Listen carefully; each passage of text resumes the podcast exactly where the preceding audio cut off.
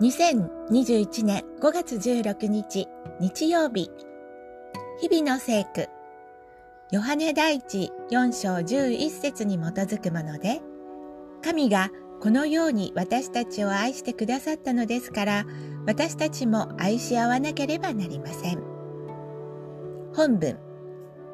エホバが豊かな愛を表してくださったのですから私たちも愛し合わなければなりません。兄弟姉妹を愛するのは簡単だと思うかもしれません。私たちは皆、エホバを崇拝し、エホバの素晴らしいご性格に習おうと努めています。私たちに深い愛を示し、命を投げ打ってくださったイエスの手本にも習っています。それでも、兄弟たちを愛するようにという掟に従うのが難しいと感じることがあるかもしれません。ユーオデアとスントケは、パウロと肩を並べて奉仕した熱心な女性です。それでも二人は仲違いしてしまいました。きっと性格が合わなかったのでしょう。パウロはフィリピの改宗への手紙の中で、ユーオデアとスントケの名前を挙げ、同じ思いを持ってくださいと勧めました。パウロは改宗のすべての人にもこう勧めました。何事も不満を口にしたり、言い争ったりせずに行っていきましょう。三章聖句を読みます。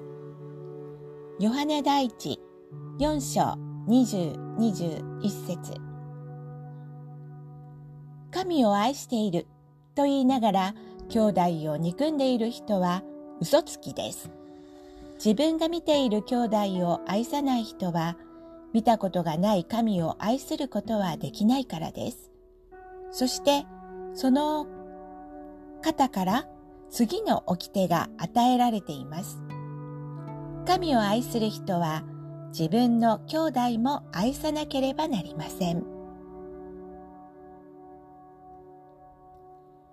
フィリピ4章2 3節ユーオデアとスントキに進めます。主と結ばれた人として同じ思いを持ってください。共に忠実に働く仲間であるあなたにもお願いします。この女性たちを今後も援助してください。